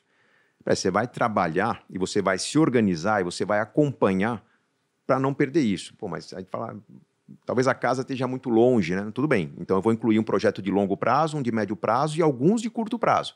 Tem muito cliente nosso que fala, eu quero independência financeira, eu quero 5, 10 milhões de, de patrimônio. Fala, cara, mas você vai ter agora uma viagem por ano também. Não, não, não, não, vai ter. Por quê? Eu tenho que habituar a pessoa a esse processo de sacrifício, na verdade, o sacrifício organizado. Né? Então, o que, que nós temos que fazer nos próximos seis meses? Várias iniciativas, vários objetivos. Fez o sacrifício, celebra. Mas assim, celebra. Se for uma celebração do tipo, quitei as dívidas, cara, eu quero que essa família tire foto e ponha um quadro na parede do momento em que eles brindaram o fim das dívidas. Porque tem que simbolizar para que aquilo seja lembrado como um momento da família. para que na hora que essa família falar, pô, e esse ano? Pô, vamos viajar? Vamos conhecer neve? Plano, sacrifício, para brindar na neve. Você vai criando momentos de celebração. Isso vai habituando a pessoa ao processo de sacrificar, celebrar, sacrificar, celebrar. Com, tudo, com isso, eu, eu trago os outros elementos. Agora eu preciso organizar. Agora a gente precisa, pô, vamos entender como é que estão os gastos, né? Será que a gente consegue enxugar alguma coisa? E eu não preciso perguntar para o outro como gastou, que é onde começa a maior parte das brigas das famílias. Eu falo, pô, vamos falar sobre dinheiro. Vamos lá. Quanto que cada um gastou? E... Pô, a pessoa se sente com a, com a, bunda na parede, né? Mas peraí, por que quanto eu gastei? Vamos falar primeiro quanto você gastou. né? E aí começa a briga, porque nós estamos questionando a capacidade a inteligência de um ser humano. Cara, eu gastei porque eu precisava. Pô, eu fui na farmácia, acho que eu comprei algodão para quê? Para decorar a casa? Porque precisa. Né? Meio então, desmerecendo o gasto da pessoa. Né? Exatamente. Né? Então ninguém gosta de ter a sua escolha confrontada. Uh, quando você fala ou pergunta, cara, o que, que você precisa para estar tá feliz? A pessoa vai falar, não sei. Né? Você me ame mais, né? Não, cara, mas vamos resgatar o que, que você pensava, o que você imaginava de uma vida dois, de uma vida feliz, o que você ia construir na vida. Vamos tentar pôr isso em prática? eu começo a dar significado para o sacrifício. E quando eu dou significado para o sacrifício, é diferente, é, porque a pessoa começa a encontrar recompensa na vida. O que, que é gasto compulsivo? O que, que é a pessoa que compra o que não precisa no shopping? É uma pessoa que está tentando encontrar na sua vida uma recompensa. Uhum. Como ela não tem uma referência mais complexa, mas, cara, estou trabalhando que nem um louco, estou infeliz, meu marido não chega em casa, minha esposa não está presente. Ah, vou comprar um carro, né? vou comprar uma bolsa. Né? Eu preciso de uma recompensa. Por que, que a gente trabalha que nem uns condenados? Agora, se você trabalha que nem um condenado, mas sabe que você vai ter uma vida que poucos vão ter, você não vai nem pensar em recompensa de curto prazo. A minoria ainda vai ter algo a corrigir, é, é, é, é algum tipo de sei, algum sintoma de, de, de, de é, desequilíbrio, tem que falar com o terapeuta, mas a grande maioria eu consigo equilibrar a compulsão com planejamento. Mas planejamento porque vai vir grandes recompensas. Eu consigo conduzir a obsessão da pessoa para essa construção de médio e longo prazo e não para recompensa de curto prazo. E muita coisa muda. Nossa, show de bola, cara. Aqui tem um hábito que eu vejo muito aqui em Alphaville, que é o pessoal por não ter fontes de lazer, tipo um lugar para ir do nada, assim, público e tal. O pessoal vai no shopping. E, cara, eu acho muito engraçado a mentalidade de você ir no shopping sem rumo, sem, sem a erro, assim, Mas você, você não sabe isso porque você é carioca, cara. Você tem a praia, mas a gente aqui tá em São Paulo. Só que aí você vê como que isso muda teu hábito, né? Porque se você vai na praia, no máximo que você vai consumir, pô, vai tomar uma água de coco, vai tomar um mate, vai comer é. um sanduíche e tal, acabou ali, gastou 20 reais, 25 reais que seja. Volta para casa, vai gastar condução, às vezes tá de carro, enfim. Chega lá. Aqui você vai no shopping, se você for tomar uma casquinha do McDonald's, já pagou caro pra caramba. aí vê uma roupa ali, pô, eu tô merecendo merecendo, não. Eu mereço é foda. Uhum. Eu mereço comprar isso aqui, eu fiz, trabalhei muito, eu compro um negocinho. E você vai criando um hábito de consumir para meio que recompensar uma vida que você nem queria ter, uhum. sabe? Talvez você quisesse estar na praia. E aí Exato. você, pô, deveria traçar um plano para mudar a sua vida, estar na praia, ou estar no interior, onde você quisesse estar. Mas eu acho muito muito ruim quando o pessoal começa a, a levar o, o, prazer, o lazer, na verdade, né, nessa direção do consumo. Então, teu lazer é um ambiente de consumo, é um shopping, é um lugar uhum. onde você vai só para comprar coisa. Exato. É uma série de lojas, mas virou teu lazer. Uhum. Você vai lá para se divertir. É, Aí tu começa é a, a gastar para se divertir. E é que não falta opção de lazer em São Paulo, aqui muitas opções de lazer também são muito disputadas. Né? Uhum. Porque o que, que leva tanta gente para o shopping? Pô, tem show toda semana em São Paulo. Tem teatro toda semana em São Paulo. Chegou um musical importante, chegou um show, Cara, tá mais fácil entrar num voo para Marte do que você conseguir comprar um ingresso é. para uma família inteira num show, num lugar legal. É caro, é disputado, aquele lance, cara, entra uma hora antes, fica na fila e olha, no primeiro Não minuto. Não consegui ainda dar briga ainda, né? Cara, e, e, assim, eventos grandes, você pega a Fórmula 1 em São Paulo, cara, você tem que ter técnica para conseguir comprar ingresso para Fórmula 1 em São Paulo. E a mesma coisa o show de uma, de uma personalidade, um, um, um, mesmo tendo shows simultâneos, né? Eu, eu tive num a corrida de Fórmula E aconteceu esse ano em São Paulo, né? Porque foi no Sambódromo, porque o Interlagos estava ocupada por um grande evento, acho que era o Lola Palusa acontecendo. É, vários eventos simultâneos, mas todos muito caros, muito difícil de comprar ingresso. Então, para boa parte da população, o que, que sobra? Cara, Mas tem muita coisa também barata, assim, que é meio desprestigiada por não ser tão famosa. Por exemplo, você vai num CCBB da vida, Sim. às vezes tem uma exposição e tudo mais, o negócio, porra, é ou é de graça ou custa muito barato. Mas você já foi? Já fui, eu, eu ia muito uhum. lá no Rio, porque era no centro, era pertinho de onde morava. Não era tão lotado? Era zero lotado, era praticamente eu, ah, eu e mais umas cinco pessoas, assim. Ah, e ah, é bem maneiro, porque você não espera, assim, você vai com uma expectativa de um negócio super chato, sabe? Ah, ver uns quadros lá e ficar... Não, é, exato. Por exemplo, o Museu do Ipiranga é gratuito. Eu fui no domingo. Aí eu fui perguntar quanto que é pra entrar. Ela falou, nada, você quer entrar? Eu falei, quero. Peguei o ingresso e entrei. Mas é isso, é, também essa não tem tava, acesso. Tava lotado ou tava vazio? Não, tá, era já quatro da tarde, mas assim, é, tava tranquilo, né? Tava, tranquilo, não tinha ninguém, assim, na, na, minha frente. Eu cheguei. Você vai desenvolvendo um hábito novo, conhecendo coisa nova. tem, um, tem um lance também que cidades que é, são mais turísticas, elas têm hábitos, elas é, apresentam para o público hábitos que a maioria da população não aproveita, a sua população local. Né? É. Eu morei um tempo no Canadá e quando eu e a Adriana decidimos, pô, vamos voltar para o Brasil, era oportunidade de trabalho, de recuperar a carreira de escritor, enfim. Ela falou, pô, mas vou sentir falta do Canadá. Eu falei, pô, mas sentir falta do quê? Porque a gente morou quase um ano no Canadá, a gente não assistiu jogos em estádio, a gente não foi ver nada em grandes eventos, né? O pouco que a gente viu de música era gratuito. Falei, cara, que todo domingo a gente anda no centro da cidade aqui, é gostoso. Eu falei, pô, mas a gente morou muito tempo em São Paulo, a gente nunca andou no centro. Uhum. E quando a gente voltou para o Brasil, uma das primeiras coisas que a gente fez foi um roteiro para caminhar no centro de São Paulo que é fascinante, é maravilhoso. Várias, vários lugares você entra ali tem pontos históricos, só que poucas pessoas fazem isso. É. Poucas pessoas fazem. Tem não só morador de rua, mas tem malandro ali tá uhum. que está querendo bater sua carteira. Tem pouco policiamento porque não é um, um local de grande circulação. Então, a falta do, do, da provocação do hábito faz com que o, algo que é fascinante não seja valorizado. Um parque público, talvez uma beira de represa, é, que muitas cidades pelo Brasil têm, mas são pouco aproveitadas. Eu viajei o Brasil inteiro, conheço todos os estados. Quando eu pergunto, cara, mas qual que é o lazer aqui? Né? Você vai lá para o centro-oeste do Brasil, ah, não, a gente pega um avião, a gente pega um carro, vai até Balneário Camboriú. Mas, cara, mas vocês têm, vocês têm chapada, vocês têm represa, vocês têm rio de água doce. Não, não, mas isso aqui é para turista. É, e é, é, estranho, né? Difícil entender, mas as pessoas querem sair um pouco do ambiente, mas porque também não há uma estrutura que é feita para o local. Uhum. Para o local é. Se eu for hoje para Gramado, para Foz do Iguaçu, cidades bem estruturadas para o turismo, elas são caras para os locais. Uhum. Né? Tem que ser. Cara, se o estrangeiro, quem vem de fora, me paga bem, eu tenho que oferecer o que, o que ele uhum. me paga. Só que eu tenho que ter alguma estrutura que seja explorada pelos locais, que valorize o local. Olha, dois, três dias por mês, o local não paga para entrar Sim. nos principais parques, nas principais atrações. Se eu não desenvolver isso, eu, eu, eu vou enfraquecer esse turismo local e levar a riqueza local para fora da cidade. Falta essa coordenação turística ser mais bem feita no Brasil. Muita coisa tem que ser melhorada. Você Sim. foi para todos os estados mesmo? Todos os estados mesmo. Você chegou no Amapá? Cara, a segunda vez essa semana se pergunta se eu, me pergunta se eu fui para Amapá. Cara, é porque o Amapá está em voga agora por causa da margem equatorial. É, então, mas talvez os estados mais fascinantes que eu conheci no Brasil foram Roraima, Amapá e Acre. São que muita gente fala, cara, o que, que você vai fazer lá? Assim.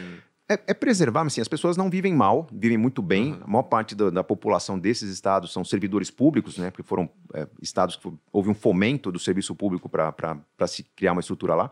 Só que o nível de qualidade de vida e de igualdade nesses estados é tão grande que, para mim, são referências para o Brasil. É onde se vive bem no Brasil, com menos medo de violência, com menos é, dificuldade de você corrigir né, distorções da sociedade. Não tem favela para você tentar ali eh, melhorar a infraestrutura e tratar esgoto. Não, a cidade foi crescendo de forma mais planejada, mais organizada. Eu sou fascinado por Roraima. Roraima, para mim, assim, um amigo uma vez falou, cara, você está indo lá para Roraima, no meio da Amazônia, cara, nem Amazônia é. Uhum. Roraima é, é, cerrado, né? É um cerrado bonito, alagado.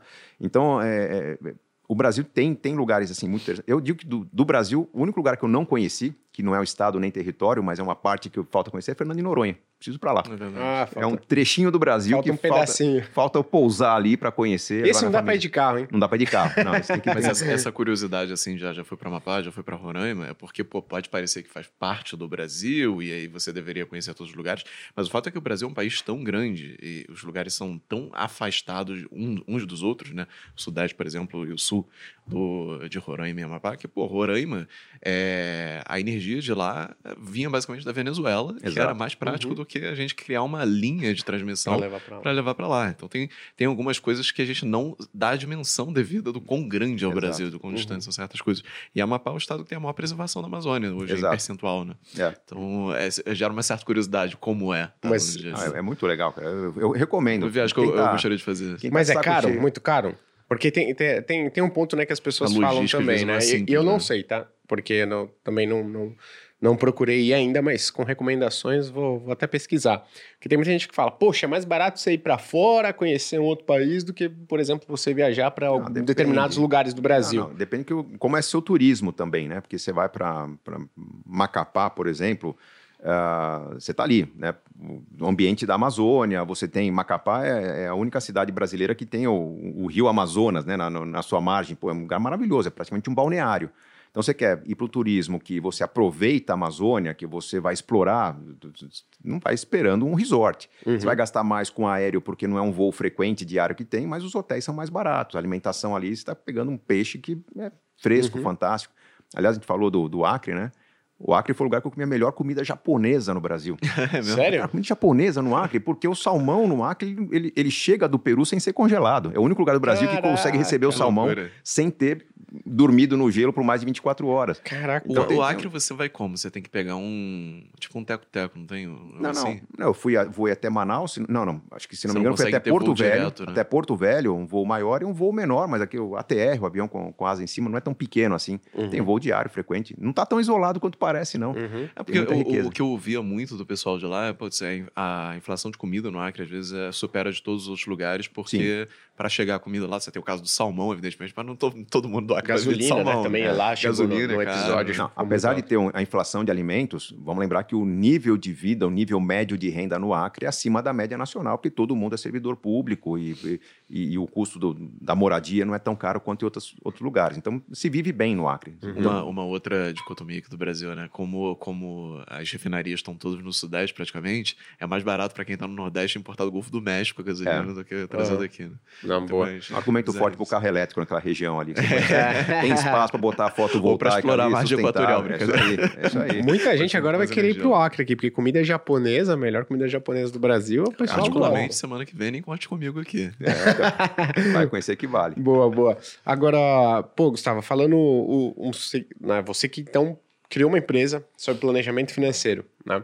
E tem muita gente, às vezes, que sabe, é, não, que tá cometendo vários erros comuns e, pô, drásticos, assim, né, que podem prejudicar bastante vários anos ali da sua jornada, ou postergar sua independência financeira e até cancelar né, essa possível independência, e nem sabe.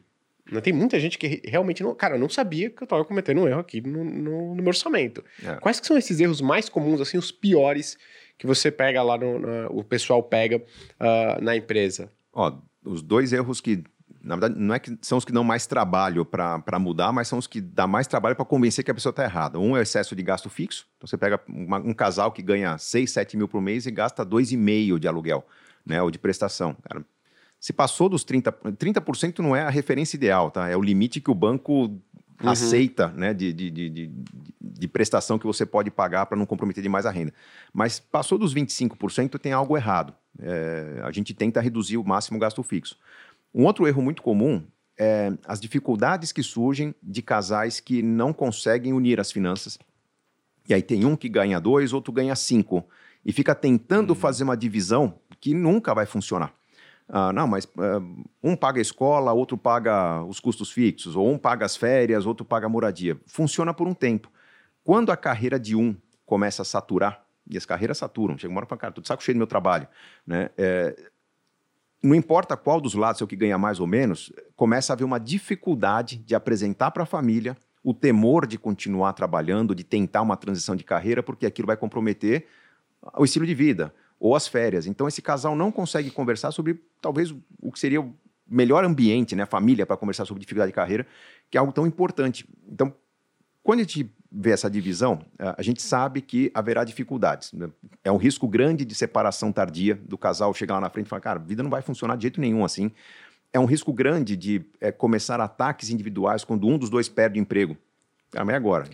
Eu, eu tô fazendo minha parte, quero pagar a moradia. Cadê as férias? Você não vai correr atrás? Então fica uma pressão para a pessoa que não conseguiu investir na sua carreira ter que conseguir emprego, em vez de entrar na transição ideal, que é o que? Eu vou fazer uma pós-graduação, vou buscar um conhecimento novo, dois, três anos de sabático para voltar né, num, num, num, processo de renda. O que, que nós tentamos trabalhar nesses casos? Na redução do gasto fixo, são os argumentos que a gente colocou, viver um uhum. degrau abaixo, para premiar a família com mais qualidade de vida. Na separação de renda, o que eu procuro fazer é um planejamento conjunto, sentar todo mundo junto para falar quais são seus sonhos, quais são os sonhos do outro, quais são os sonhos de família, né, que é, são um ou outro. Tem muita família que pensa só na família. Né? Nossa aposentadoria, nossos filhos, nossa casa, e esquece que são dois indivíduos que têm vontades. Né? Um gosta de montanha, outro gosta de praia, um gosta de frio, outro gosta de calor, enfim, amigos, família. Eu tento resgatar os sonhos individuais. e monta um projeto para que três tipos de sonhos sejam construídos: de um, de outro e de família, com uma certa alternância. Ó, mais importante agora o que, que é? Reformar a casa? Reformar a casa. Depois da reforma da casa, um quer viajar, o outro quer, enfim, montar uma cozinha gourmet para receber os amigos. Vamos tentar fazer meio simultâneo, vamos ver qual sacrifício resolve mais rápido para acelerar o outro depois. É esse tipo de plano que a gente costuma construir. Mas geralmente fruto da falta de conversa. Não se conversou sobre o que é importante para cada um, não se conversou sobre o sonho de cada um. E aí a gente vê que a vida financeira está indo, está funcionando porque nenhum grande imprevisto aconteceu, mas logo, logo o imprevisto pode ser na carreira, na saúde, um parente, né? Preciso ajudar uhum. meu pai. Putz, acabou a harmonia familiar, porque para ajudar um ente querido, você desestruturou a, a, renda familiar, não consegue mais manter um compromisso, uma cobrança que existia entre os dois. Uhum. A gente vê muitos dados, né, falando sobre, ah, pô, que discussões financeiras são segundo maior causa de divórcio entre os casais. Eu acho que dá Vocês... totalmente errado. É, é, é, é, a primeira disparada. É, você pega é muito. que as pessoas não associam determinados problemas à origem financeira.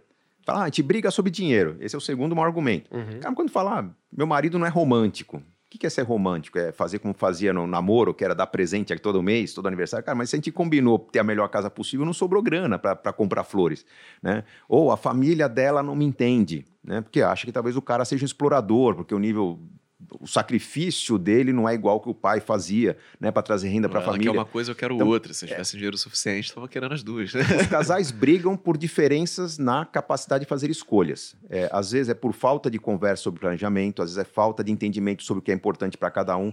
É, não é que o assunto dinheiro está mas a, a o assunto estratégia para alcançar o que nós queremos falta para a maioria dos casais. E aí, em alguns casos vai dar divórcio, alguns casos vai dar aquele relacionamento conveniente, né? Que cada um no seu canto, não me enche o saco que é, no futuro cada um vai ter seu pé de meia.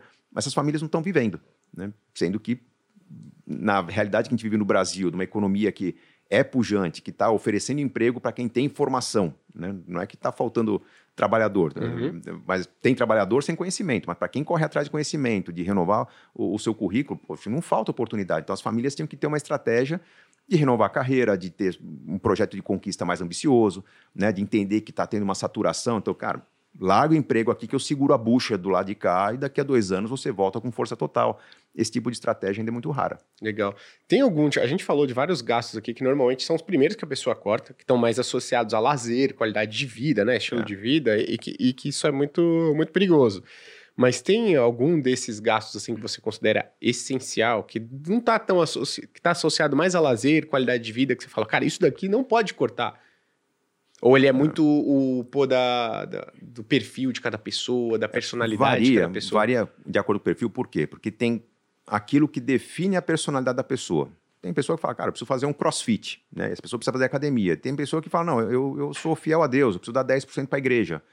A natureza desses gastos é a mesma, porque é aquilo que faz com que a pessoa se sinta íntegra no que é o, o personagem dela, o que é a vida dela. Né? Ela não vai se sentir bem se ela deixar de dar 10% para a igreja, assim como o outro uhum. não se uhum. sente bem deixando de fazer atividade física.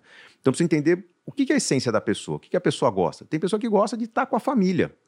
Então, eu vou perceber que estar com a família, para essa pessoa, importante é o churrasco do domingo. Uhum. Cara, não tem a ver com academia, e vou estar tá atacando o, o, o, gasto de mercado. Olha, você gasta 20%, na média as famílias gastam 16%. Puta, mas reunir é. a família é essencial para esse cara. Para algumas pessoas, é, o, vamos dizer, o, o vinho, né, ou a, a, algum hábito que a pessoa tem, é, é, a oportunidade de reunir os filhos, né? O pai, mãe, os filhos estão fora de casa, quando eles voltam, pô, tomar um vinho com meu pai. Tem que tomar muito cuidado com a recomendação de tirar do orçamento aquilo que dá significado para o viver, aquilo que simboliza. Eu vou encontrar realmente nas redes sociais do cara, num adesivo no carro dele, o que, que é, às vezes, uma tatuagem, né? O que, que é esse cara? Eu não posso correr o risco de tirar essa essência da pessoa. Tenho entre os meus clientes pessoas que falam, cara, eu decidi, alguns anos atrás, contribuir com 10% da minha renda para uma causa. Ele doa todos os meses para uma ONG. Eu não posso sugerir que desequilibrou a vida, uhum. para de contribuir. Né? Para aquilo, aquilo para a pessoa foi muito importante, também ter algum significado. Então, eu vou mexer, geralmente, no gasto fixo para preservar a autenticidade, a individualidade da pessoa. Uhum. Até moda. Tem pessoas que falam, cara, eu sou influencer, eu, eu vivo da minha imagem, eu sou apresentador, mestre cerimônias. Né? Eu falo, cara, mas você está gastando muito com roupa? Né? Aí fica um pouco mais óbvio Sim. porque é o trabalho da pessoa. Mas o, a desproporção geralmente acontece quando alguns planejadores veem um gasto muito alto numa conta e não conseguem associar aquilo como sendo a essência da pessoa. Pensa que é melhor morar numa casa talvez pequena, mas essa casa pequena ter um puxadinho, que é uma área gourmet, porque eu cozinho, eu gosto de receber amigos, eu, eu, eu levo comida para minha mãe, do que de repente eu falar, não, vou para um apartamento um pouco maior, vou ficar sem cozinha, mas tudo bem, minha família vai ter espaço. Não, é melhor eu ter a casa pequena com o puxadinho do que é, tentar dar conforto para os outros e perder minha essência. Mas aí não tem um ponto que é muito sensível, assim, até, até que ponto que é esse estilo da pessoa, tal, que a gente não pode mexer, que a pessoa não pode mexer, ou até que ponto pode ser, sei lá, uma, uma justificativa para um desequilíbrio, digamos assim. A sociedade... Se você perguntar para a minha namorada, ela fala, não, eu preciso ter roupa nova todo dia. Por quê? todo mês, né? Então, mas vamos lá, é, tem técnica até para isso, né? Hoje o Brasil está vivendo um boom de... As pessoas estão mudando a aparência, né? Estética, harmonização facial, e tem gente que gasta uma fortuna com tatuagem no corpo. Vamos lá, fazer parte de uma tribo é uma coisa você ter um plano para não faltar isso e regularmente você consumir aquilo sem desequilibrar o resto é outra coisa. Então, preciso ajustar o estilo de vida para que eu possa manter aquele meu, aquela minha associação com uma tribo. Um bom exemplo: pessoas que gostam de carro antigo. Né? Comprar um Fusquinha, reformar, né? um carro clássico. E, às vezes o cara passa dois anos dedicando tempo e dinheiro para aquilo. É certo, é errado?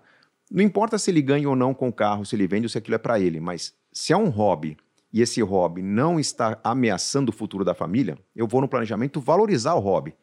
Cara, por que você não viaja uma vez por ano para uma feira onde os caras têm um encontro, sei lá, na Califórnia, na França, eh, onde se reúnem os principais montadores, reformadores de carros? Cara, vai lá, você vai ter um aprendizado monstro para aquela sua paixão.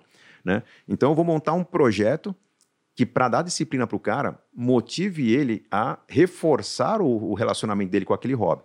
Agora, se a pessoa tem um closet com 5 mil peças de roupas, né? E ela não vive daquilo, o que, que eu vou convidar a pessoa? Não que ela vai agora para um desfile de moda, uhum. mas, cara, que tal a gente resgatar a ideia de ter todos os anos uma lua de mel? Né? Eu vou dar utilidade para aquelas roupas que estão no guarda-roupa. que agora não faz algum tipo de projeto para você experimentar coisas novas? Muitas pessoas estão cultivando o hobby porque estão sentindo sozinhas. Né? Tem muito filho que pede brinquedo porque não tem pai e mãe. Tem muita mulher que compra muita bolsa que o marido não, não comparece. Né? E vice-versa. Né? Tem muito homem que está gastando uma fortuna com carro esportivo porque pô, a mulher só está lá no, no, no, salão de estética.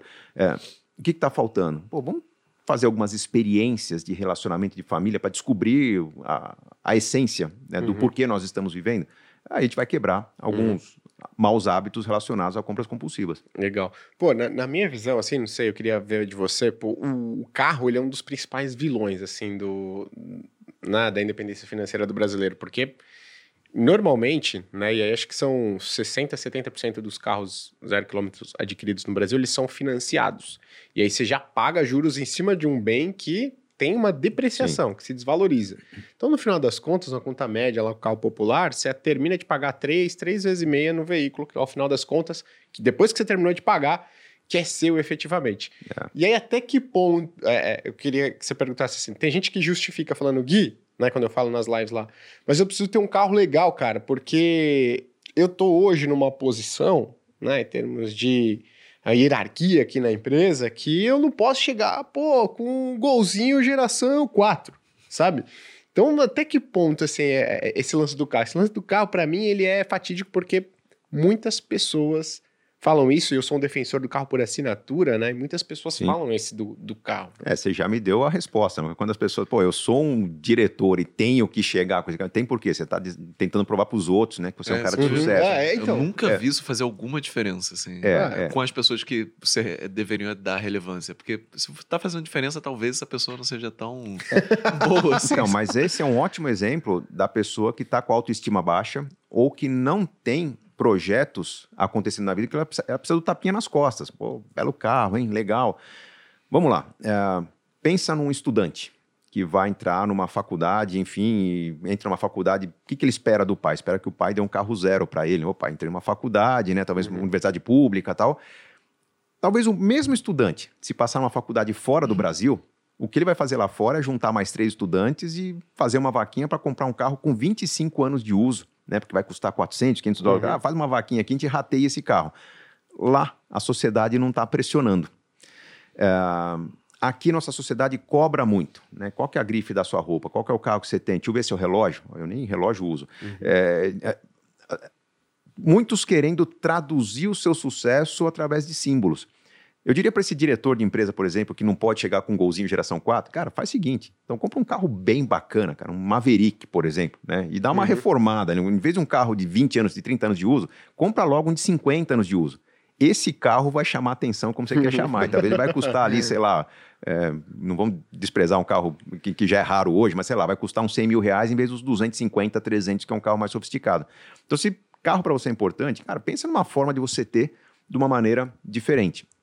Eu continuamente sempre brinco, brinco, comento com meus filhos, né? A gente passa uma situação que eu vejo, pô, uma casinha legal, né? Um trailer legal. Eu falo, cara, se a gente perdesse tudo por alguma razão, né? Pode ser justiça, governo, uhum. assim, alguém olha o grande em cima da gente, tira tudo da gente. Vocês viveriam nisso aqui? a gente achou várias casinhas, vários trailers, vários barcos, assim, pô, esse aqui é um lugar legal pra gente viver, pai. É. É, eu, eu, provoco nos meus filhos, assim, cara, mas se não tiver a grana. Se tu é né? feliz, você vive bem em quase qualquer lugar. Assim, cara, compra um trailer, né? esses trailers de vender lanche, cara, como se faz lá fora, encosta num, num, num terreno ali, você vai pagar, sei lá, 100 reais por mês no estacionamento e mora lá. É, essa versatilidade falta ao brasileiro. O brasileiro vai muito, não, mas quem casa quer casa, né? Uma casinha, se uhum. eu vou uhum. financiar uma casa, tem que ser logo dois ou três dormitórios que podem vir filhos, né? E talvez minha mãe venha de vez em quando aqui dormir com a gente. Então fica aquela coisa muito receitinha padrão de uma classe média fracassada. Sim. A classe média é que 78% estão endividados. Então, para de seguir receita que todo mundo segue, que é enforcar 30% da sua renda na prestação o aluguel da casa, que é você enforcar 20% da, da, da sua renda na prestação do carro. Pense em algo mais criativo, algo que não te comprometa na construção, não digo nem do futuro, dos seus próximos sonhos. Uma pessoa que vive mais sonhos é uma pessoa mais motivada. Ela trabalha com uma energia totalmente diferente daqueles que estão é, é, é simplesmente pagando conta. E ó, eu falo com conhecimento de causa, porque eu estou há 25 anos dando aula de finanças. Cara, não tem assunto mais chato que finanças. Tá? Vendas, liderança, marketing, na administração tem muita coisa mais legal. Mas o que me dar gás para falar de finanças é que eu estou sempre visitando culturas diferentes, pensando de jeito diferente. Cara, o que, que eu vou trazer de novidade para o meu público, para o próximo livro que eu vou escrever? E, isso, essa energia eu traduzo no meu discurso, no meu trabalho, nas minhas palestras. Sim a renovação do conhecimento é importante quando você trabalha principalmente uhum. um trabalho repetitivo. Finanças não muda há 500 anos, né? É a Sim. mesma teoria é. desde que foi inventada lá no... Muda no máximo os bens que você vai começar a comprar, mas a lógica é a mesma no final. Exatamente. Cara, foi muito legal que você comentou isso. Que, né? Ah, que é o Brasil. O brasileiro realmente dá muito status para cá. E quando eu fui estudar em Portugal, né, tudo que eu ia fazer com que é aquilo também, o português ele também não conhecia muito bem os pontos turísticos, né? Ele é. vive lá na cidade, Lisboa, mas ele, pô, não sei, vamos ver. Ah, deixa eu pesquisar aqui na internet onde é um legal, lugar legal que você pode ir, mas nenhum tinha carro. E, pô, colegas com uma qualidade de vida, um padrão, assim, de financeiro da família altíssimo. Exatamente. Nenhum deles tinha carro. Pô, onde a gente vai? A gente vai de trem, a gente vai de ônibus, a gente vai de metrô, né, de autocarro, vai de... Pô, que o negócio funciona 24 horas e ninguém tem o um sonho, e muito menos se enforcar em ter carro. O que, que eles têm? Qual, que basicamente todo mundo faz lá. Termina a faculdade, vai viajar. Fica é, seis meses, um ano fora, ou viajando Oxigênio ao redor do cabeça, mundo. Né? Oxigênio. Volta e aí ele decide o que, que ele quer trabalhar. É isso aí. Pô, conheci, cara, não, legal, agora eu sei um pouco mais o que, que eu quero. É. Ah, isso é muito bacana, é diferente o paradoxo do carro, que quando você chega num carrão, assim, você tá andando no carrão, porra, vê um carro, assim, deslumbrante. Você olha pro carro, chama atenção pra caramba. Mas você nunca lembra quem é o cara que tava dentro do carro. É. Você se imagina querendo estar no lugar dele para também chamar muita atenção. E ignora somente o fato de que você mesmo não sabe quem é o cara, você não prestou atenção nele, ninguém viu ele, todo mundo olhou pro carro em si. E aí você cria esse, esse paradoxo aqui, né? Que todo mundo acha que precisa do carro, porque vai chamar muita atenção. E, na real, ninguém olha pro cara que tá no carro, só Gente. pro carro em si, né? Exato. É, tem, tem uma, um lance também que por vício, por consequência desse padrãozinho que o brasileiro quer viver, muitas oportunidades que a gente vê fora não acontecem no Brasil. Né? Que é, por exemplo, as locadoras disporem de mais modelos sofisticados para aluguel. Não Sim. tem demanda, mas se houvesse demanda, cara, eu vou ter um carro mais simples, mas todo fim de semana que eu for viajar, eu pego um carrão de 300 cavalos para uhum. andar bem na estrada, segurança e tal. Tem uma outra lógica que a, gente vê que penaliza muito o brasileiro é o fato de que uh, a pessoa começa a prosperar ela quer ter uma casinha de campo, né? ou quer ter uma casinha na praia. Não, minha segunda propriedade, ou, enfim, vou alugar por um ano.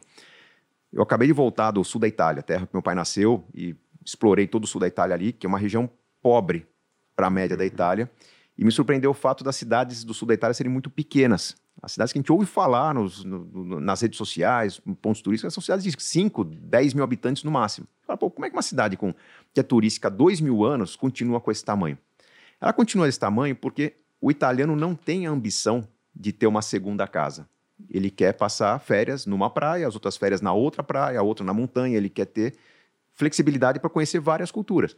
E muitos brasileiros, quando se tornam bem-sucedidos, eles Como? limitam sua experiência a um único lugar. Perfeito para de viajar, cara, e o dinheiro não circula. É, seria, e, sendo que normalmente essa propriedade vai custar muito mais caro do que duas, três vezes por ano ele alugar uma pousada, um hotel. E vai usar muito menos do que ele acha que vai usar. É, muito, e com experiências menos. novas, né? Você fala, pô, eu posso até presentear meu pai. Né? Você fala, pô, aluga um carro de luxo. Não, é muito caro. Cara, se você acha que comprar um carro mais caro é, é, é eficiente, o primeiro IPVA te paga o aluguel talvez de dois meses desse é. carro. Né? Então, a gente não para para fazer conta. E com isso, muitas das nossas decisões são limitadoras limitadoras de experiências, limitadoras de inspiração, de conhecer coisas novas, culturas novas. Uhum. E é muito importante tentar ter essa renovação, essa oxigenação para você acrescentar ao seu conhecimento, ao seu aprendizado, formas de visão de mundo que vão tornar você, tornar você uma pessoa mais, mais completa. Teve, teve um, uma vez que estava no, no, Instagram, esse é um ponto muito importante da casa, porque eu também acho super ineficiente, né? Eu vou fixar meu lugar ali de passeio, é um único lugar, uhum. vou gastar uma nota para isso, sendo que eu posso pô, tem uma flexibilidade gigante de conhecer vários lugares. E aí eu postei sobre isso no Instagram e teve um cara que falou o seguinte: Cara, Gui, eu tinha dinheiro para comprar uma casa na praia que sempre foi o sonho da nossa família. Eu decidi fazer outra coisa, porque a gente gosta de passar o ano na praia.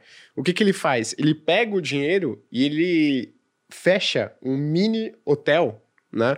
para ele, para os amigos e para a família. Coisa mais fácil isso. Cara, ele falou, cara, assim, é sensacional. A gente vai em várias praias, aqui do litoral de São Paulo, que é onde todo mundo consegue ir, e cada vez, né, já no início do ano eu já fecho a pousada, do ano né, um hotelzinho do ano seguinte, sai muito mais planejamento, barato. Planejamento, como fez acontecer. Cara, aqui no Brasil, a taxa de juros que tem, você Exato. gasta 2 milhões de reais numa casa. Seria 200 mil reais por ano que você poderia usar para viajar para onde você quisesse. Exato. Pô, bizarro. É muita coisa. É, é para fazer umas, umas, maluquices, assim, é. né? fechar hotel. E não é, não é, questão de ter ou de alugar casa, é a questão da experiência que você vai ter, o que você vai proporcionar para a pessoa que você ama, para os seus filhos, para as pessoas que vão com você. É você ter algo diferente, falar, cara, a casa é grande, né? Vamos junto, a gente divide, né? Você uhum. não traz amigos assim para até ratear o custo. Ah, nós temos uma dificuldade nesse ponto, né? uhum. né? Porque é, é, a gente quer seguir o modelo daquela vidinha de novela, todo mundo do mesmo jeito Sim. e a competição por por imóvel, por carro, fica muito cara uhum. e a gente perde eficiência nisso. Sim. Ô, Gustavo, agora tem um ponto que é legal, porque tem muita gente que me pergunta o seguinte: pô, Gui, legal, né? Então eu tenho que ter esses mini prazeres, né? Curtir aí a vida de fato, não só sacrificar. E tem muita, muito planejador financeiro que solta aí na, na, na, nas redes sociais falando o seguinte: ó, cara, antes de você completar a reserva de emergência, você não tem que fazer nada, você não tem que sair para jantar, você não tem que. Reserva de emergência você tem que ter, então você abre mão de tudo. Como é que é a sua visão sobre isso, sobre reserva de emergência? Né, que é aquele dinheiro que, caso dê uma dor de barriga, tem algo ali para é. salvar. Como é que é? É prioridade, visão? mas a reserva de emergência é o que te dá tranquilidade. Você sabe que se houver imprevisto no curto prazo, você vai acioná-la e você não vai ter que desfazer investimento, não vai ter que, enfim, parar de trabalhar para resolver o problema. Uh, ser prioridade, na verdade, não é que você vai parar a vida para fazer.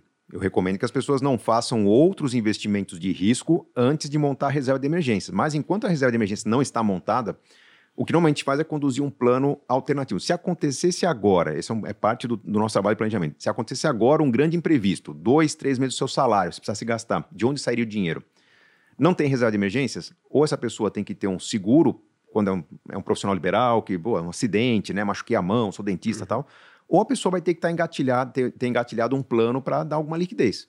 Normalmente, qual que é esse plano? Cara, vai lá no tabela FIP, quanto custa o seu carro, ponha já um anúncio, né? Deixa ele prontinho para você vender o carro. Ah, mas eu preciso do carro. Tudo bem, você vai andar de aplicativo, vai pegar uma moto, um carro super popular para lidar com o imprevisto. Então, quando a pessoa completa a reserva de emergências, eu já abandono esse plano B e já parto para outros planos. Agora que você completou a reserva, você começa a investir, vamos lá, renda futura, os próximos projetos, mas não é que para a vida. Quando a pessoa recebe uma boa grana, né? ah, fui demitido, estou com uma dívida, é, recebi uma herança, o que, que eu faço? Tem muita gente que fala, paga a dívida e forma a reserva de emergências. É, eu tento preservar uma reserva de emergência e quitar a maior parte da dívida.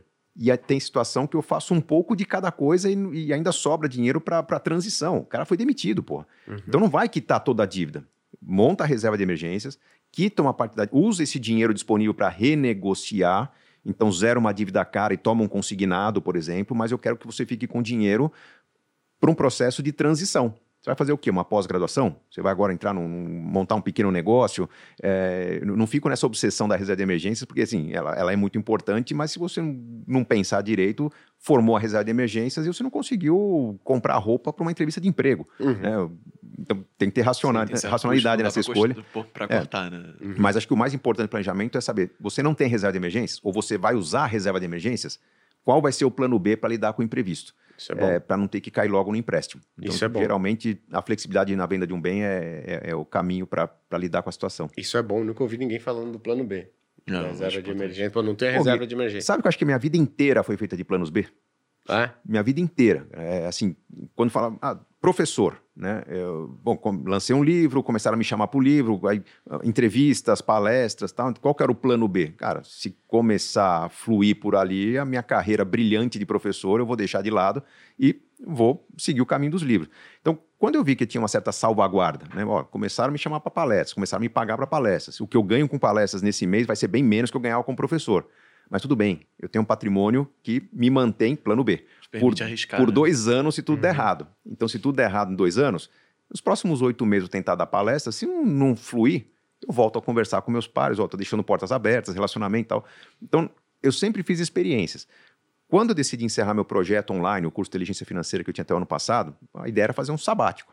Eu já vinha conversando em paralelo né, com quem tinha negócio com a plataforma Super Rico, né, que na verdade ela já existia no formato B2B, ela atendia é, empresas. A gente já tinha uma conversa, tipo, ó, mas vamos tentar lançar isso para o varejo. Pô, cara, a ideia era o sabático, né? Mas deixa eu experimentar Super Rico, né? Se, se não desse certo, eu voltaria para o meu sabático. Pô, deu certo, decolou. A empresa virou, já está no break-even, enfim, a gente está tá, uhum. tá, tá com bom resultado. É, mas o fato de ter sempre um plano B, se não der certo, eu vou por outro caminho, eu acabei abraçando umas causas que eram sempre muito ousadas. É, quando eu comecei a palestrar, eu ganhava muito menos que dando aula. Quando eu comecei a, a, a, o meu projeto online, eu não tinha a menor ideia se ia ter algum faturamento, eu abandonei uma, uma agenda intensa de palestras que me uhum. remunerava muito bem. Ao abandonar o projeto online, é, hoje eu estou com uma remuneração muito abaixo, mas o equity que está criando com a plataforma Super Rico já é potencialmente bem maior do que aquilo uhum. que eu recebia como, como com, com, com, conteúdo online. Então, na prática, é, o plano B é, se não der certo, eu, eu tenho um outro caminho. Isso me permitiu abraçar caminhos mais ousados. Legal. Então é a Pepsi, né? Já pensou que eu pode ser, pode ser melhor ainda? é, Aquela pode propaganda. Ser, ser, exatamente. exatamente. Show. Fazer Agora, um bom merchan, né? É, um bom merchan. Pô, aí, ó, Pepsi, já uma ideia aqui pô, também para vocês aqui, ó, o patrocínio. Aproveita que eu parei de beber a coca. Aliás, eu gosto de Pepsi, cara, eu acho melhor que coca. Aí, ó, pronto. Mas eu tomo um pouco refrigerante, então quando eu tomo eu tenho que tomar um mais docinho. Uhum. Vai na Pepsi, né? É Show, putz, aí, ó, Pepsi também. Agora vai ter que pagar, vou gerar um boleto aí para vocês pagarem. É isso aí, tá? pra gente. Os caras merecem. mas, Gustavo, pô, a gente, né, hoje tá com... Infelizmente, a gente tá com tempo limitado, mas, cara, assim, é, tem muito... A gente não abordou várias coisas aqui. Pô, então, eu queria deixar então, um conteúdo. Vamos, vamos fazer episódios aqui. Isso, dois, deixar um convite temporada. aberto para um, segundo, um segundo episódio. A gente já sabe onde você mora, depois tá você. no caminho da roça aqui, é. caminho de casa. então já vai ficar mais fácil de trazer o Gustavo aqui novamente. E aí, eu queria que você deixasse aqui uma dica dos. Você tem 16 livros 16 publicados.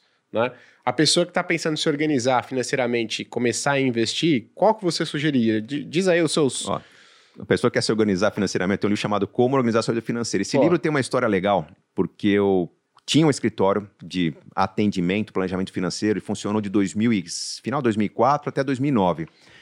E quando eu decidi encerrar esse trabalho, porque eu tinha demandas para impactar um público muito maior, eu tinha muita dó porque eu transformava muito a vida das famílias, ganhava até bem com, com consultoria, mas o caminho dos livros, das palestras, da televisão, pô, parecia que ia transformar mais vidas. O que eu não queria era perder a oportunidade de ensinar as pessoas sobre como transformar essa vida. O que, que eu fiz esse livro? Um passo a passo de como era o meu atendimento, como era o meu planejamento. Então, todo mundo que quer se tornar planejador, que quer fazer um auto trabalho. Legal. O objetivo desse livro é a pessoa fazer um autodiagnóstico, entender o que está errado e transformar a vida. Eu diria que esse combo, como organizar a vida financeira com investimentos inteligentes, é, são meus dois livros mais densos, mas são aqueles que dão o passo a passo para você organizar a vida financeira e montar uma carteira de investimentos segura, não é extremamente conservadora, mas quando você assume riscos, que cuidados tomar ao investir em cripto, em ações, em fundos imobiliários, quais os limites que você vai ter, como diversificar com, com eficiência. O pessoal vê aquela lista de ações recomendadas, né? Uhum. Carteira recomendada uhum. da, da, da, XP, do BTG, uhum. do banco. E o cara pinça duas, três ações. A carteira não funciona se você não pegar ela completa, né? Ela tem uma, uma loja. Toda semana. Tem uma correlação entre é. aquilo, né? Não, não, adianta de 10 ações você é pegar três, quatro. futebol, pegou o zagueiro e o atacante, acabou. É, exatamente. Vamos entrar em campo com o zagueiro e atacante. Então, é, é, então, toda a lógica de investimentos aqui, do planejamento, é nesses dois livros. Show de bola. É importante, né? O Gustavo aqui destacou. Na verdade, a parte de investimentos é como controlar mais os seus riscos, que inclusive é a mesma coisa que Howard Marks fala no livro dele, uhum. né? A parte mais importante é como controlar o risco, né? A maior parte das pessoas, ai, como que eu ganho muito dinheiro naquela ou naquela ação? Não, o mais importante para você controlar o risco. Controlar o risco. Gustavo, obrigado então pela presença, Pô, foi muito bom, cara. De novo, aí que a gente queria falar muito mais tempo, né? Mas se o pessoal quiser te, seguir te acompanhando nas redes sociais, como é que é? Ah, nas redes sociais, Gustavo Cerbasi no Instagram, no YouTube são as redes que eu tô trabalhando mais. O YouTube tô chegando pertinho de virar um milhão ali, me ajuda nessa aí reta sim. final. Tá, tá, tá, bem pertinho. E acho que vale a pena conhecer a plataforma Super Rico, que é hoje o, o cadastro é gratuito. Você entra uhum. lá em uhum. superrico.com.br, faz o cadastro, tem acesso a ferramentas, simulações, conteúdo. E, e, se a pessoa tiver interesse, ela contrata o serviço planejador financeiro para mudar de vida mas a gente vai transformar a economia com, com esse negócio aí. Pô, e, e a ideia é mudar o comportamento das instituições financeiras com a Super Rico. Quero que as pessoas mostrem para os bancos que quem tem a vida planejada merece um financiamento mais barato, merece um, um investimento mais eficiente, e a gente está conseguindo provar isso. Show de bola. Boa. E lembrando, hein? Você é o mais novo professor da FinClass. Exatamente. Sua aula sai em julho. Então, o que, que você falou lá? Só rapidinho assim, senão o John vai me dar um soco. Estou falando exatamente do passo a passo, cara. O que, que eu trouxe para o curso o que é a estratégia básica que eu tenho por trás de qualquer livro, qualquer palestra, qualquer aula minha, que é entender as diferenças que cada pessoa tem e quais são os pilares que não podem faltar em nenhum tipo de revisão do planejamento financeiro. Pô, aula extremamente valiosa, imperdível. Show de bola. Boa. Então, Gustavo, de novo, obrigado aí né, pela presença. E se quiser me acompanhar nas redes sociais, Instagram gui.cadonhoto, não oferecemos cripto, já aviso aqui. YouTube Finclass e Speech. fazer um pix? É, pra, você faça direto para mim se quiser me dar passa dinheiro. por aqui, fica tranquilo. É. o meu é leandro.varos no Instagram e arroba volts no Twitter, VLWTZ. Show de bola. E só anunciando aqui, ó, o ganhador do livro do concurso, concurso cultural, cultural. Do, do, anterior, né, foi o Henrique Rodrigues. Então, Henrique, entraremos em contato, mas é melhor você assistir os próximos episódios, falar sou eu e passar seu e-mail aí mais seguro, né? Tranquilo. Pessoal, muito obrigado pela participação de novo, Gustavo, valeu. Muito obrigado. Um abraço, obrigado. pessoal. Até a próxima. Tchau, tchau.